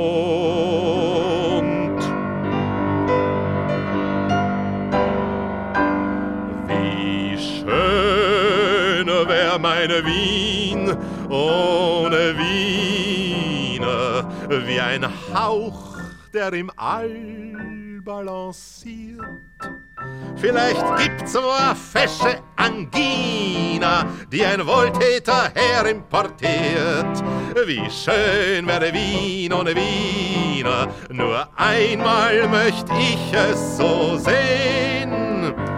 Und schreite ich so dann den kahlen Berg hinan und bleib oben voll Seligkeit stehen und seh dann aus der Fern mein liebes leeres Wern, werd ich sagen, sing's jetzt ist das schön. Georg Kreisler, das Original. Wie schön wäre Wien ohne Wiener. Und Ilja Richter im Gespräch hier in H2 Kultur. Können Sie eigentlich auch so gemein sein wie Georg Kreisler, Herr Richter? Da antworte ich mal so. Ich glaube, dass Georg Kreisler überhaupt nicht gemein war. Die Welt ist teilweise gemein. Und als er eines Tages mit der Frage konfrontiert wurde, warum denn seine Lieder nicht mehr so schwarzhumorig seien wie früher, hat er geantwortet, meine Lieder sind immer noch dieselben, aber die Welt ist nicht mehr dieselbe. Und insofern gibt er die, den schwarzen Peter zurück schwarzer Humor geht auch nur noch dann, wenn nicht äh, die Wirklichkeit an Perfidie und Grausamkeit so auf die Spitze getrieben, dass sozusagen das Mittel erledigt. Verstehen Sie? Mhm. Also äh, das ist irgendwie von Kreisler nicht akzeptiert worden, dass er gemein sein soll, sondern er, und das unterschreibe ich voll, beschreibt eine teilweise gemeine Welt. Er war überhaupt nicht gemein, er war ein Moralist, so wie überhaupt ja jeder Satiriker und jeder wirkliche Humorist, so er nicht ein Witzeerzähler ist, in seinem tiefsten Innern ein, ja, ein Moralist sein muss, um Komik zu machen. Und dazu passt auch sehr gut, was viele vielleicht nicht wissen, ist, dass Georg Kreisler für Charlie Chaplin gearbeitet hat. Ja, aber das war nun auch nicht irgendwie einer äh, humanistischen Linie folgend, sondern das war überlebensnotwendig. Er hat als sehr junger Mann so äh, seine Tagesjobs gehabt und er hat eben für Charlie Chaplin, für den Film Monsieur Verdoux zum Beispiel, aus dem Off äh, Klavier gespielt. Ich glaube, es war Franz Liszt. In einer Szene, in der dann der Frauenmörder Verdoux gefühlvoll Klavier spielen soll. Und da hören wir dann das Klavier von Kreisler und sehen den gealterten Chaplin als Damenmörder. In seinen Memoiren erinnert sich äh, Kreisler an einen sehr liebenswürdigen Charles Chaplin. Er redet nur in den besten Tönen. Wie kommen wir jetzt zu Schnitzler in Hollywood über Chaplin?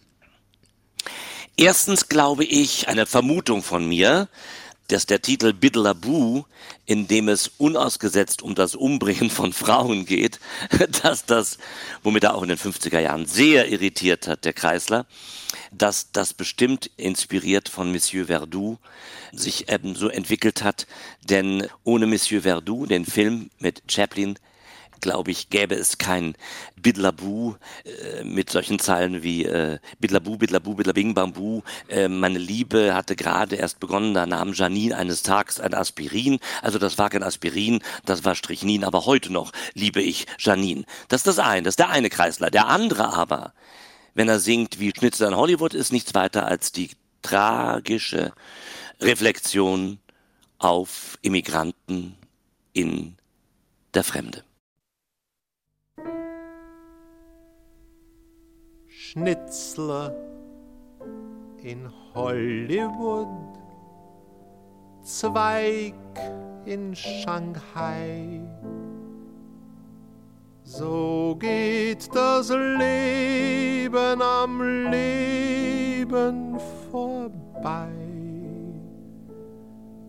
Werfel in Mexiko Bernstein in Wien. O liebe Augustin, alles ist hin. Wer noch begreifen könnte, was da zerbricht, wer es beschreiben könnt, ich kann es nicht. Jedes verzweifelte Wort ist zu klein, lass mir's halt sein. Heut ist ja schließlich erst Donnerstag, es knirscht das alte Karussell und der Regen fällt noch nicht zu schnell. Hitler ist tot, aber wer lebt? Ob nicht doch morgen schon Samstag ist.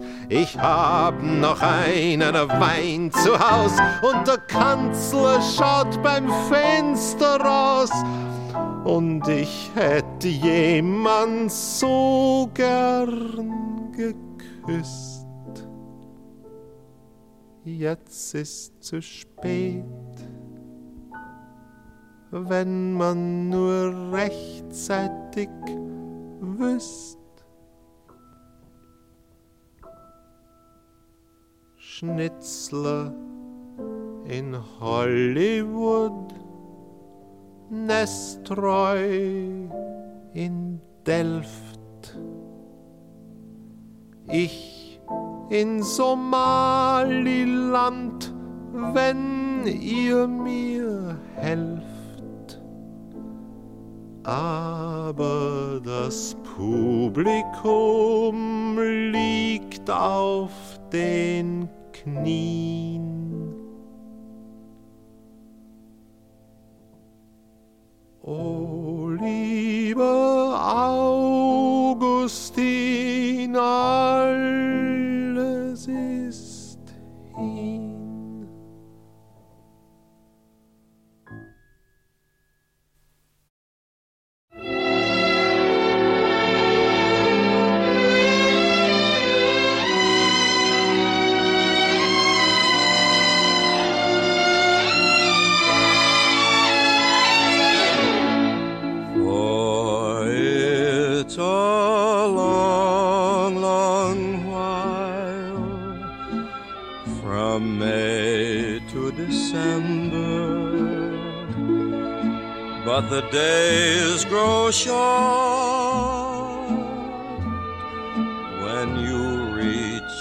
September and the autumn weather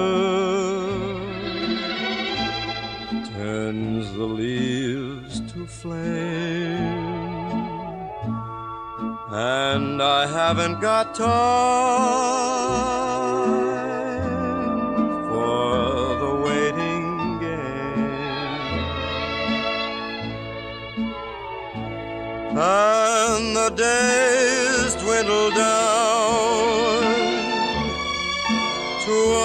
a precious few.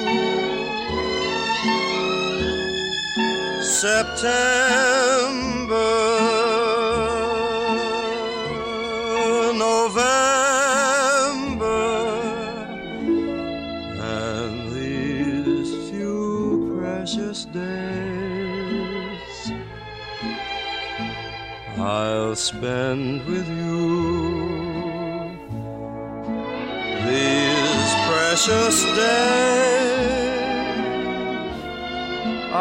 spend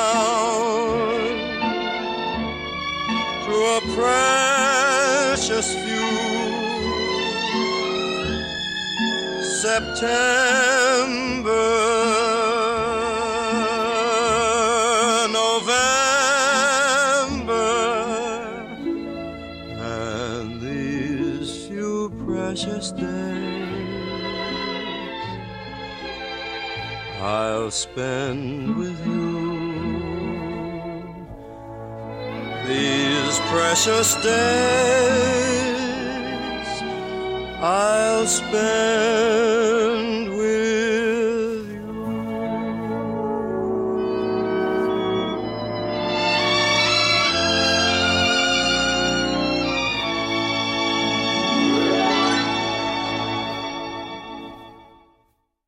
Das war unverkennbar, der wunderbare Frank Sinatra und Kurt Weils September-Song. Im Gespräch ist Ilja Richter hier in Menschen und ihre Musik. Und auch dieser Titel findet sich auf ihrer Musikliste, Ilja Richter. Warum? Ach, wie soll ich sagen, schon aus Dafke, wie die Juden sagen, so unter dem Motto, um zu ärgern. Posthum ärgere ich damit Bertolt Brecht, denn letzten Endes hat er nicht nur seinen Komponisten Kurt Weil in Sachen ähm, Dreigroschenoper oft schlecht behandelt, ihm ihn auch finanziell übers Ohr gehauen, tantiememäßig sehr schlecht behandelt. Und er war eifersüchtig auf solche Erfolge wie Song of September, sprich auf Kurt Weils Broadway-Erfolge, denn Song of September kommt, stammt ja aus dem Musical äh, Lady in the Dark. Und es finde ich sehr bemerkenswert, dass Brecht äh, von Los Angeles aus irgendwie eifersüchtig war auf diesen Erfolg. Ein Musical haben Sie auch noch drin, nämlich Julie Andrews darf singen aus The Sound of Music Hills. The Hills are still alive. Welche Beziehung haben Sie denn zu dieser Mischung aus Musical und klassischer Musik? Weil der Komponist und der Texter war Roger and Hammerstein. Ein Paradebeispiel dafür ist, wie europäische Einflüsse das amerikanische Musical so wunderbar behauchten, dass The Sound of Music einerseits durchaus ähm, mehr als katholikenfreundlich, sondern wirklich eine Liebeserklärung auch an die katholische Kirche ist und dennoch ein antifaschistisches Musical, weil die Traps eben so anständige Konservative sind.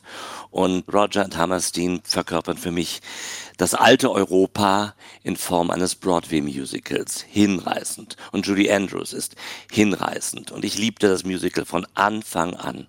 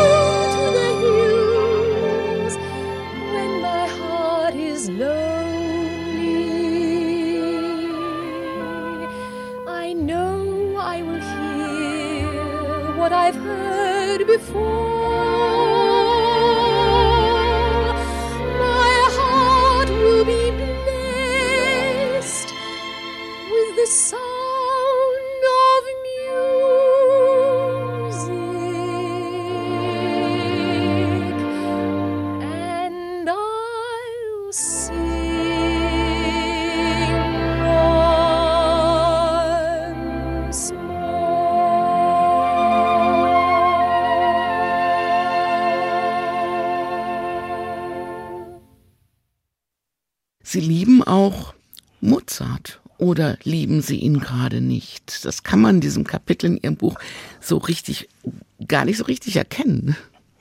In The Sound of Music zum Beispiel ist Mozart, spielt sozusagen unsichtbar mit, denn ich verbinde mit Salzburg wie Millionen anderer Menschen eben auch Mozart und in meinem Büchlein gibt es einen Text, der heißt Mein Neid auf Mozart und darin geht es um nicht mehr und nicht weniger als unser aller Mittelmäßigkeit und äh, da gucke ich mit Neid auf ein Genie und gucke mir an, wie er privat teilweise wirklich sich sehr mittelmäßig durchschnittlich benahm und das ist ja das Erschreckende.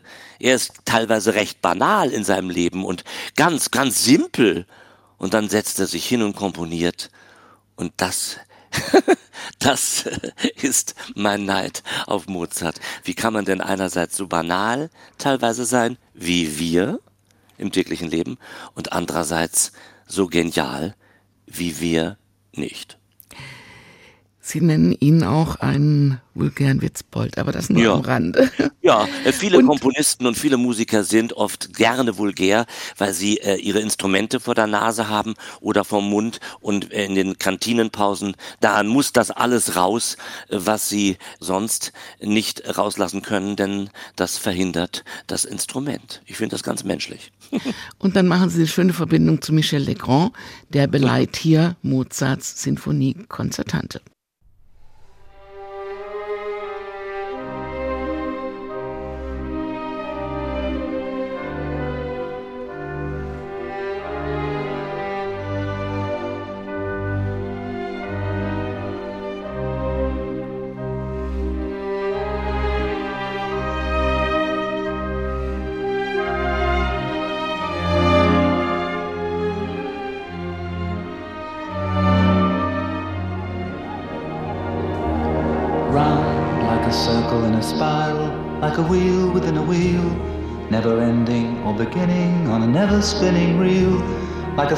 Snowball down a mountain or a carnival balloon, like a carousel that's turning, running rings around the moon, like a clock whose hands are sweeping past the minutes of its face, and the world is like an apple whirling silently in space, like the circles that you find in the windmills of your mind, like a tunnel that you follow to a tunnel of its own, down a hollow to a cavern where the sun has never shone, like a door that keeps revolving in a half-forgotten dream, or the ripples from a pebble someone tosses in a stream, like a clock whose hands are sweeping past the minutes of its face, and the world is like an apple whirling silently in space, like the circles that you find in the windmills of your mind. Keys that jingle in your pocket, words that jangle in your head. Why did summer go so quickly? Was it something that you said? Lovers walk along the shore and leave their footprints in the sand. Is the sound of distant drumming just the fingers of your hand? Pictures hanging in a hallway and the fragment of a song. Half remembered names and faces, but to whom do they belong? When you knew that it was over, you were suddenly aware that the autumn leaves were turning to the color of her hair. A circle in a spiral, a wheel within a wheel, never ending or beginning on an ever spinning reel as the images unwind like the circles that you find in the windmills of your mind.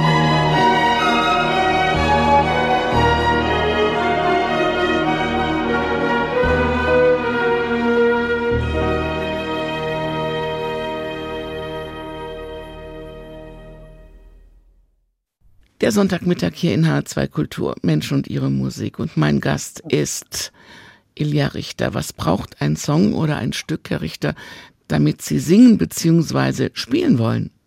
Am liebsten ein klassisches Thema, das man dann populär äh, verwendet. Und Sie äh, sagen ja, dass Bob Dylan bei Franz Schubert abgeschrieben hat, bei der Unvollendeten. Ich glaube schon. Und wenn er es nicht absichtlich getan hat, dann hat das aus Versehen getan. also wir beweisen das jetzt mal. Wir spielen jetzt einfach mal ein kleines Stückchen Schubert und dann beweisen Sie, hm. dass Dylan abgeschrieben hat. Okay? Okay.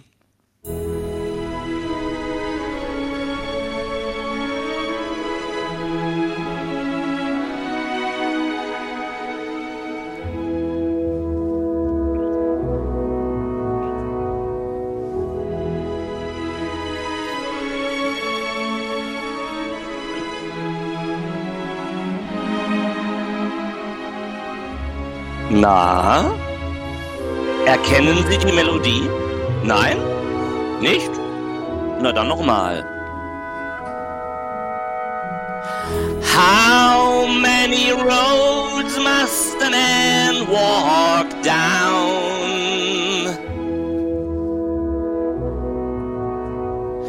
before you can call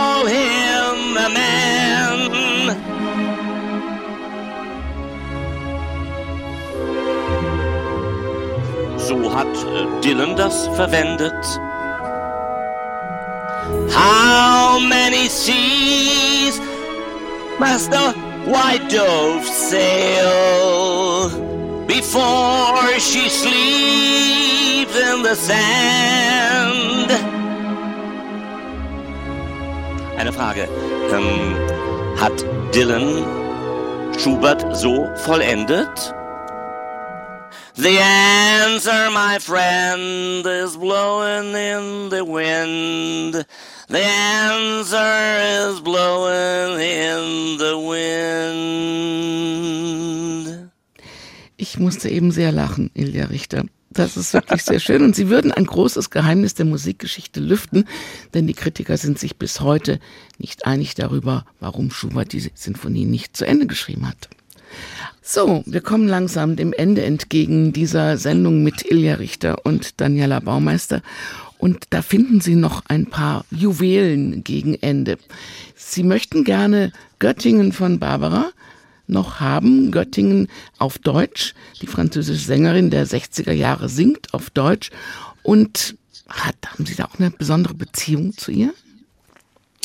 Nein, aber zu Göttingen. Ich hatte in Göttingen 2008 Richard III. gespielt und musste nun feststellen, dass den Göttingern, den älteren Göttingern zumindest noch sehr gut in Erinnerung war, dass sich die berühmte französische Sängerin Barbara dort in einen Bühnentechniker, glaube ich, vom Theater verliebt hatte und auch eine Zeit lang wohl der Liebe wegen blieb. Und dann hat sie ein Lied eben geschrieben, das ihr sehr viele Franzosen übel genommen hatten, noch zu, besonders zu diesem Zeitpunkt, weil der Schmerz über das, was die Deutschen Frankreich angetan hatten, noch sehr tief saß. Und deshalb war dieses Lied Göttingen ein Versuch, Wunden zu heilen.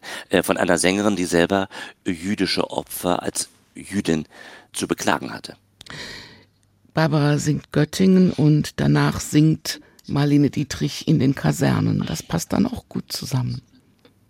Ja, immer denkt man an das andere Lied, Sag mir, wo die Blumen sind, ist ja auch sehr schön, aber dieses Lied wird viel seltener gespielt und es ist jetzt aktueller denn je, wenn wir an den äh, Krieg von Russland gegen die Ukraine denken.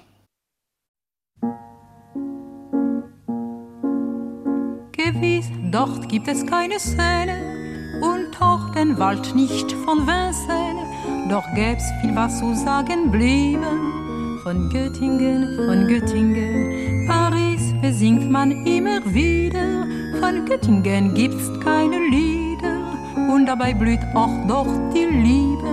In Göttingen, in Göttingen, mir scheint, wir sind weit schlechter kennen in puncto Frankreichs große Männer als Hermann, Helga, Fritz und Franz in Göttingen. Ihr spielte auch ganz ohne Frage das Märchen unserer Kindertage. Es war einmal ja vor Beckens in Göttingen. Gewiss, dort gibt es keine Szene und auch den Wald nicht von Vincennes. Dort sah ich nur so schöne Rosen in Göttingen, in Göttingen. Das Morgengrau ist nicht das gleiche wie bei Verlaine, das Silbernbleiche. Doch traurig stimmt es auch Franzosen in Göttingen, in Göttingen. Kommt es mit Worten nicht mehr weiter, ein weißes Lächeln ist gescheiter. Es kann bei uns noch mehr erreichen, das blonde Kind in Göttingen. Was ich nun sag, das klingt freilich für manche Leute unverzeihlich. Die Kinder sind genau die gleichen in Paris wie in Göttingen. Lasst diese Zeit nie wiederkehren und nie mehr Hass die Welt zerstören. Es wohnen Menschen, die ich liebe, in Göttingen, in Göttingen. Doch sollten wieder Waffen sprechen, es würde mir das Herz zerbrechen. Wer weiß, was dann noch übrig blieben von Göttingen, von Göttingen.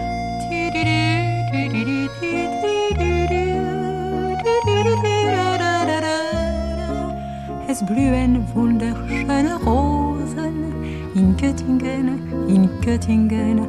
Doch sollten wieder Waffen sprechen, es würde mir das Herz zerbrechen. Wer weiß, was dann noch übrig blieben von Göttingen, von Göttingen.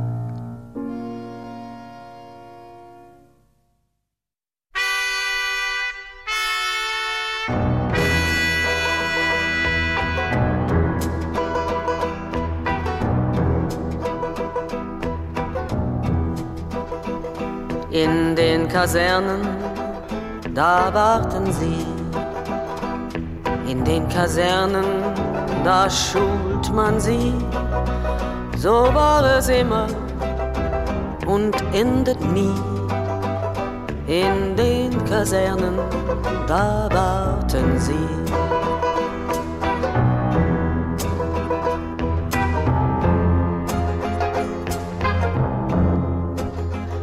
Von schönen Mädchen, da träumen sie.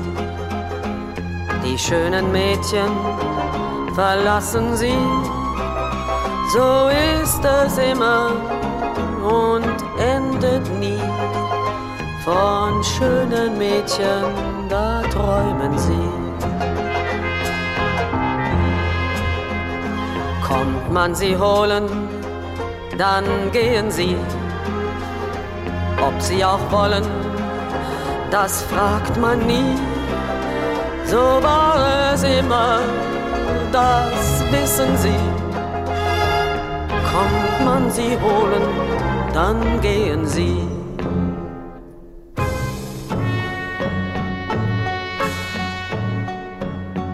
Auf Menschenbrüder, da schießen sie. Und Menschenbrüder, befehlen sie, so war's schon immer und endet nie.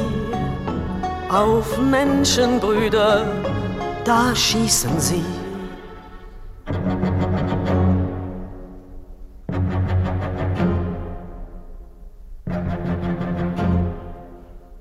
Kreuz unter Kreuzen, so enden sie Kreuz unter Kreuzen, wer denkt an sie? So war es immer, begreift man nie. Kreuz unter Kreuzen, so enden sie.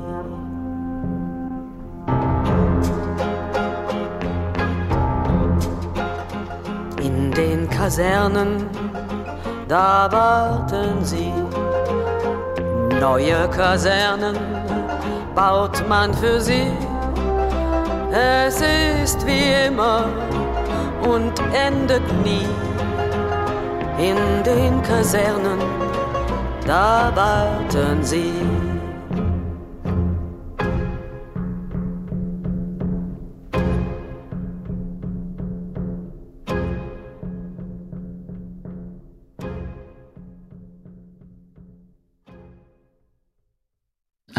Satz über Karl May. Das muss man jetzt vielleicht am Ende doch noch kurz erwähnen, weil Sie auch eben gesagt haben, was darf man eigentlich sagen und was darf man nicht mehr sagen. Mhm. Diese Winnetou-Diskussion, Sie sagen, Winnetou ist tot, ich lebe noch.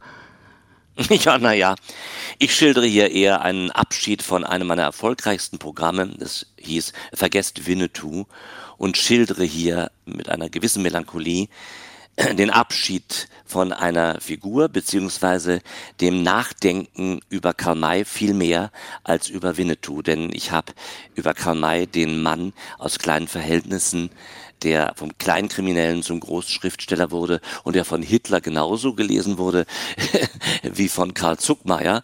Also darüber habe ich nachgedacht und zu dem Zeitpunkt, als ich es schrieb vor fünf Jahren, dachte ich nicht, dass man äh, in irgendeiner Weise Karl May auf einmal äh, so äh, beäugen müsste. Er ist ein Kind seiner Zeit und hat viel Gutes getan im Zusammenhang mit der Aufarbeitung über die Indianer. Und alles andere hat mit dem Kind seiner Zeit zu tun, einem kleinen Mann aus kleinbürgerlichen Zeiten. Und dafür ist er verdammt groß geworden mit seinen Gedanken. Und so endet dann auch dieses Buch das eine gewisse Rolle gespielt hat, auch in dieser Sendung. Karl May ist einer der besten deutschen Erzähler und er wäre vielleicht der beste schlechthin, wäre er eben kein armer, verwirrter Proletarier gewesen. Das kenne ich, schreibt Ilja Richter. Ich hatte mich oft verwirrt in der falschen Klasse befunden. Nehmen Sie es mir nicht übel, nehmen Sie es persönlich. Das tun Aber wir gerne. Aber liebe Frau Baumeister, dieser Satz da eben über Kamai, der stammt nicht von mir, der stammt von Ernst Bloch und das möchte ich nochmal ganz toll dick unterstreichen. So ein großer Philosoph erkannte den kleinen Mann Karl May. Aber wir dürfen Sie schon persönlich genommen haben in dieser Sendung. Ich danke Ihnen sogar sehr dafür. Ich fand das äh, äh sehr berührend und äh, freue mich, dass ich das mal hier so hier und da erzählen durfte, wen ich wunderbar finde und wer mich beeinflusst hat. Sie haben mir im Vorfeld gesagt, Sie lieben Radio. Das kam jetzt noch dazu. Ich liebe Radio als mein, das ist mein Lieblingsmedium. Das war es und bleibt es. Das ist so wie mit diesem Gespräch hier. Wir haben uns nicht gesehen, aber ich sehe sie vor mir und das, das regt doch die Fantasie an, sich das vorzustellen, wie sie mich jetzt gerade angucken. Und doch habe ich sie nicht gesehen und sah alles. Wir haben sehr viel gelächelt. Wir haben ja und per Computer miteinander gesprochen. Zum Schluss kommt Adolf Wohlbrück. Er singt das Lied im Film von Max Ophüls. Das haben Sie als Finale der Reigen uns mitgegeben. Warum? Also er singt es in dem Film von Max Ophüls und ich würde sagen, Adolf Wohlbrück ist der Prototyp des melancholischen Charmeurs mit einer unglaublichen Traurigkeit im Blick und war auch einer von denen, die in Amerika und auch in England nicht so richtig reüssieren konnten. Aber immerhin hatte er überlebt und kam dann, ich glaube, leicht gebrochenen Herzen zurück. Das hört man übrigens auch in diesem Lied. Wir schauen aber so zuversichtlich wie es geht nach vorne. Unbedingt Blick zurück nach vorn. Ilja Richter, vielen herzlichen Dank für die Zeit. Vielen herzlichen Dank für diese zwei Stunden. Und ich wünsche Ihnen alles Gute und beim nächsten Mal sehen wir uns dann in echt. Ach, das würde mich aber sehr, sehr freuen. Sehr, sehr freuen. Ich danke Ihnen, Frau Baumeister. Mein Name ist Daniela Baumeister. Machen Sie es gut. Einen schönen Sonntag.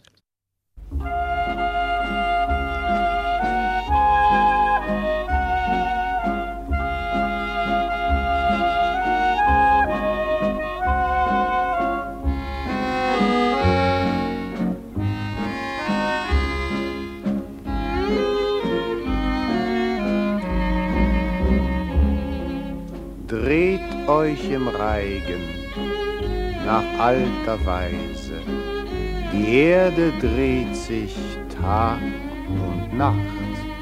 Tanzet den Reigen und dreht euch im Kreise, denn auch die Liebe ist kreisrund gemacht.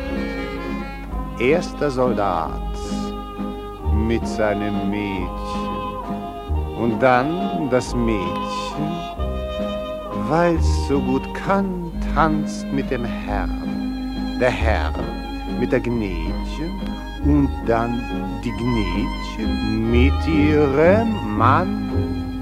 Dreht euch, liebt euch, tanzet den Reigen, ich tanz ihn vor und ihr tanzt mit. Lasst mich im Reigen die Liebe euch zeigen, tanzt ihn zu zweit und tanzt ihn zu dritt.